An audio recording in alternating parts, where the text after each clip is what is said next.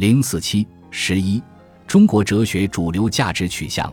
在中国传统哲学中儒道两家在价值观方面的实际影响最大。儒道两家有许多分歧但也有一些共识。在价值观方面儒道相互补充共同引导着中国人的总体价值取向。相对而言儒家的实际影响比道家更大一些。